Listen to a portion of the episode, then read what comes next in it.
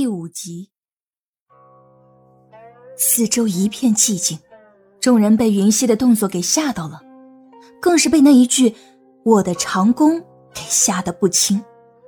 他们的冷傲王爷竟然被这个姑娘捏着脸，而且没有生气。这云溪姑娘不会是借着酒劲儿在和他们的兰陵王表白吧？果然。这世界上没有一个女子能抵抗得了他们王爷的魅力。高笑颜更是一口酒直接喷了出来，这小姑娘也太大胆了吧！而高长恭却在众人的注视下，依旧淡定的喝着酒。云溪却在此时起身，然后拿着酒杯对着胡绿光说：“大将军，大家都是军中之人，何必那么小气呢？”咱们就干一杯，一杯泯恩仇，怎么样？那模样倒还颇有大将之风。胡绿光被云溪这突如其来的话搞得一时不知道怎么回答。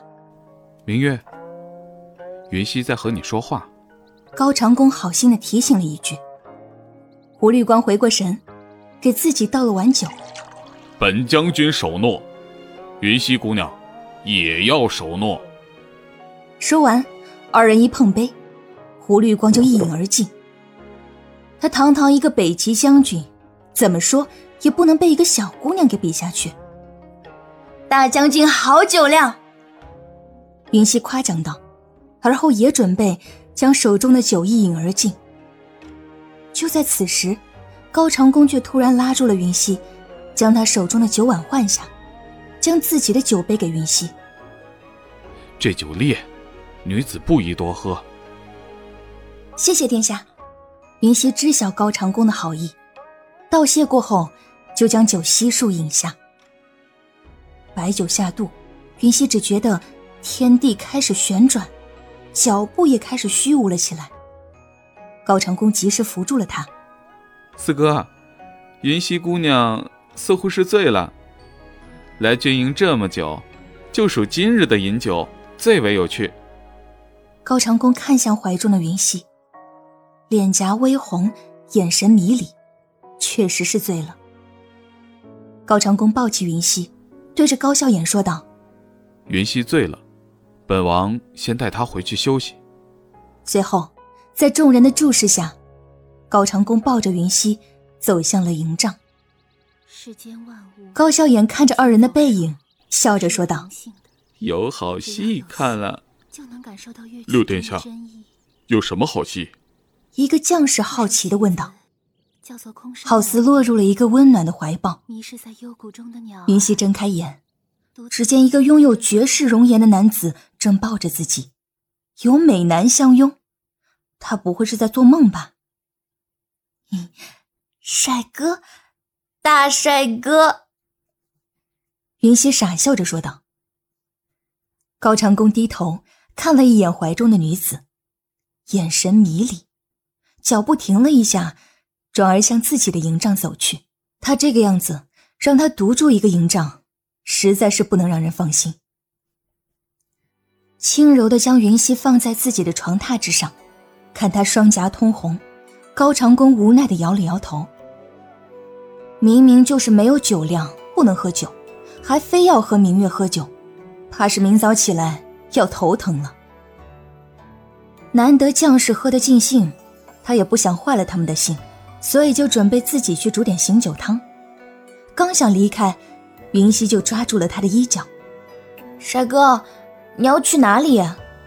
云溪却是一把起身，右手搂住高长恭的脖子，痞痞的说道：“醒酒汤，本小姐可是不需要的，但是你嘛……”本小姐倒是有兴趣的很。醉酒的女子，她不是没见过，只是这把模样的，她倒还是第一次见到。高长恭饶有兴致的看着站在床榻之上搂着自己的云溪，他嘴角微微一扬：“有兴趣？本王很是好奇，云溪你怎么个有兴趣法？”云溪单手托起高长恭的下颚，仔细的打量着。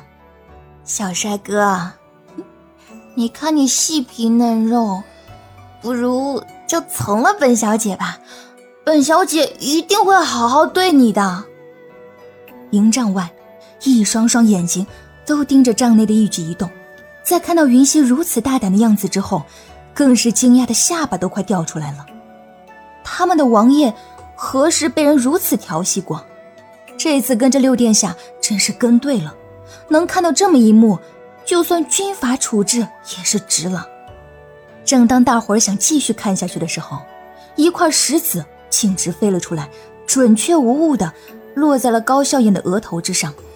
随后，高长恭的声音也传了出来：“明日子时，通通给我绕着后山跑圈。”高笑颜吃痛，却也不敢出声。他看了跟在他身后的将士，用眼神示意。让他们别出声。这下好了，他成了倒霉鬼。同样的话，本王不想再说第二遍。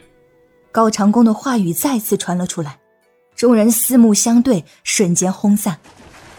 待帐外重新寂静，高长恭才将目光重新落在了这个大胆的女子身上。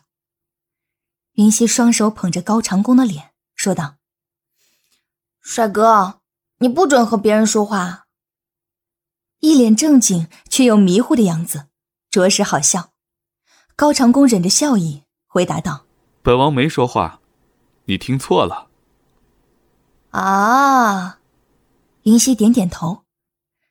考虑的怎么样啦？高长恭无奈，都醉成这样了，还记得这事儿。他看向云溪，那迷离的眼神中，却清晰无误的映出自己的身影。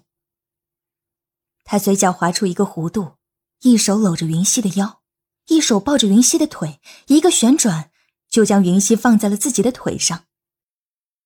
看着自己怀里迷迷糊糊却还在对自己傻笑的云溪，他的心不知为何的暖了一下。你确定要本王从了你？高长恭问道。如此深邃的眼眸，云溪从来没有见到过。云溪一点一点的靠近高长恭，最后在他的脸颊上落下一吻。这是本小姐的香吻，你可要收好了。从今天起，你就是本小姐的人了。高长恭的身子一僵，从小到大，即便是韩月，也甚少与他有过多的接触，更何况是这般情况。饶他是兰陵郡王，也是一时之间。不知道作何反应。嗯，你呆呆的样子也很好看呀。云溪看着眼前越来越模糊的高长恭，终于，酒精的效果全部挥发了出来，睡着了。待高长恭回过神，看向云溪时，才发现这小姑娘已经睡着了。这婴儿般的睡颜倒是安静静谧，全然没有刚才的胡闹劲儿。高长恭无奈的笑了笑，枉他被称为战神，竟然会因为一个小姑娘的吻而慌乱了心神。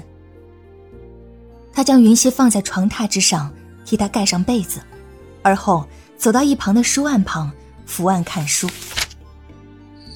夜已深沉，帐外的吵闹声也渐渐的消弱，直至完全消失。高长恭抬起头，看向床榻，那个小姑娘。睡得正香，这般毫无防备的休息，就如此相信他是个正人君子吗？想到此处，高长恭不禁笑着摇了摇头。他想这么多做什么？反正自己确实是个君子，不是吗？夜已至深，营帐外的喧闹声已经渐渐消失。高长恭放下手中书籍，也准备休息。烛火微微晃动，高长恭眼神凌冽。这群人还真是穷追不舍，还真是麻烦。这一觉，云溪睡得很舒服，直到日上三竿，云溪才睁开了眼睛。想起昨天晚上做的那个梦，他的脸不自觉的红了。肯定是这床太舒服了，才会让他做这样的春梦。云溪姑娘，你醒了吗？帐外，高笑眼的声音传了进来。云溪一听是高笑眼的声音，立刻起身：“六殿下，请进。”高笑眼进屋，云溪已经大致整理好仪容，他将手中的碗递给云溪，说道：“昨日喝了不少酒，快将这醒酒汤喝了吧。”劳烦六殿下亲自送来，谢谢六殿下。云溪也不客气，他的头确实有些疼，就一口气全部喝下了。没想到这解酒汤的药效很快，喝下没多久，他头疼的症状就好了不少。这时他才注意到，高笑颜那张帅气的脸上有一块淡淡的乌青。云溪指了指他的额头，问道：“六殿下。”你的额头是怎么回事啊？他明明已经用粉遮盖住了，怎么这小丫头还能看出来呢？他总不能说是昨天偷窥他和四哥才被四哥惩罚的吧？对上云溪好奇的眼神，高笑颜干笑了两声：“ 这不，昨天喝酒喝多了，不小心撞地上了。”那尴尬的模样，云溪忍不住笑了。没想到六殿下的酒量也是一般嘛。对此，高笑颜也只能是尴尬的笑笑。说话间，高长恭也走了进来。云溪，你醒了，头疼是否缓解了些？嗯。云溪点了点头，而后说道：“真是多谢了六殿下，亲自给我送来解酒汤。”对于云溪的夸赞，高笑颜刚想说话。却被高长恭捷足先登。这是六弟自愿做的，哪里用得着道谢？听了这话，高笑颜自然是不乐意了。好歹他也是堂堂广宁王，在邺城也是有头有脸有地位的人物，亲自给一个普通女子端茶送水，确实很给面子了，好不好？可是偏偏他还不能反驳，只能顺着四哥的话点头说道：“四哥说的是。”云溪，你不用这么客气。云溪看着这二人，总觉得此二人怪怪的，便半信半疑的点了点头。现在几点了？说完这话，云溪意识到不对，立刻改口：“啊，我想问的是，现在什么时辰了？”高长恭朝外面看了一眼，而后说道：“再过一个时辰，就可以用午膳了。”听到这话。云溪顿时眼睛瞪得老大，什么？他竟然一觉睡到了中午。虽然他知道自己睡得长，但也没想到睡到了近十点。那个殿下，我休息好了，不如我去厨房看看，有没有我能帮上忙的地方吧？吃这儿的，用这儿的，总不能什么都不干呢。高长恭知道云溪的心思，便答应了。既如此。那就让六弟带你去吧。多谢殿下。知道了，四哥。营帐外，一队队的士兵正在井然有序的进行巡逻。想必他们肯定很早就起床巡逻了。毕竟两国交战，要谨防对方的偷袭。相比于他们，云溪就更加觉得不好意思了。出了营帐，绕过粮堆，云溪就到了伙房。与其说是伙房，倒不如说是一个用木桩搭建的简易棚子。虽然外表简易，但是正在做菜的厨子却是有模有样，毫不含糊。在那口大锅里挥了那么几下，香味就飘散了出来。那群正在忙活的士兵见高笑眼来了，纷纷放下手中的活，走过来行礼：“参见广宁王殿下。”高笑眼挥了挥手：“无需多礼。”我给你们介绍一下，这是郑云溪郑姑娘，来此处给你们帮忙。站在最前方的一个士兵看着云溪说道：“想必这位就是殿下带回来的那位姑娘吧？”高笑眼点点头，又嘱咐道：“福叔，就麻烦你照顾了。”那被称作福叔的人点点头：“属下明白，广宁王殿下，请放心。”如此，高笑眼便离开了。待高笑眼离开后，云溪看着这眉目慈祥、笑意盈盈的福叔，问道：“福叔，有什么可以帮忙的吗？有什么活儿就招呼我，我不怕吃苦的。那福叔见云溪如此活泼，笑着说道：“活儿还真有。今天殿下吩咐加餐，我们要做红烧肉，就麻烦云溪姑娘将那些灶台上的猪肉先清洗一下。”云溪瞅了一眼灶台，整整一大锅的生猪肉。想想也是，军队这么多人，这点肉算什么？